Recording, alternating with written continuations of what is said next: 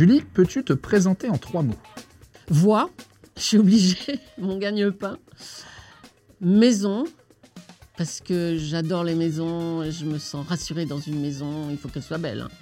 Euh, et j'ai la chance d'avoir euh, deux domiciles que j'adore, et voilà, je me sens bien que chez moi. Et troisième, euh, jamais contente, jamais contente. La vie, c'est jamais assez bien, et voilà.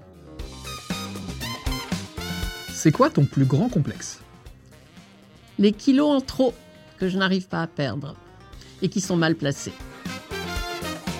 Qui est ton artiste incontournable du moment? Mon artiste incontournable, c'est Elvis Presley. Je suis même allée euh, là-bas, sur, visiter sa maison. Je suis allée à Las Vegas, euh, toute seule, hein, avant que je sois mariée. Je- J'étais une cinglée de- d'Elvis Presley.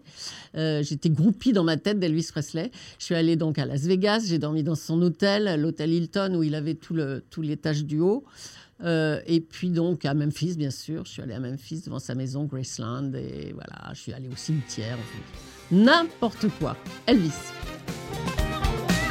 Peux-tu nous balancer ton plaisir coupable?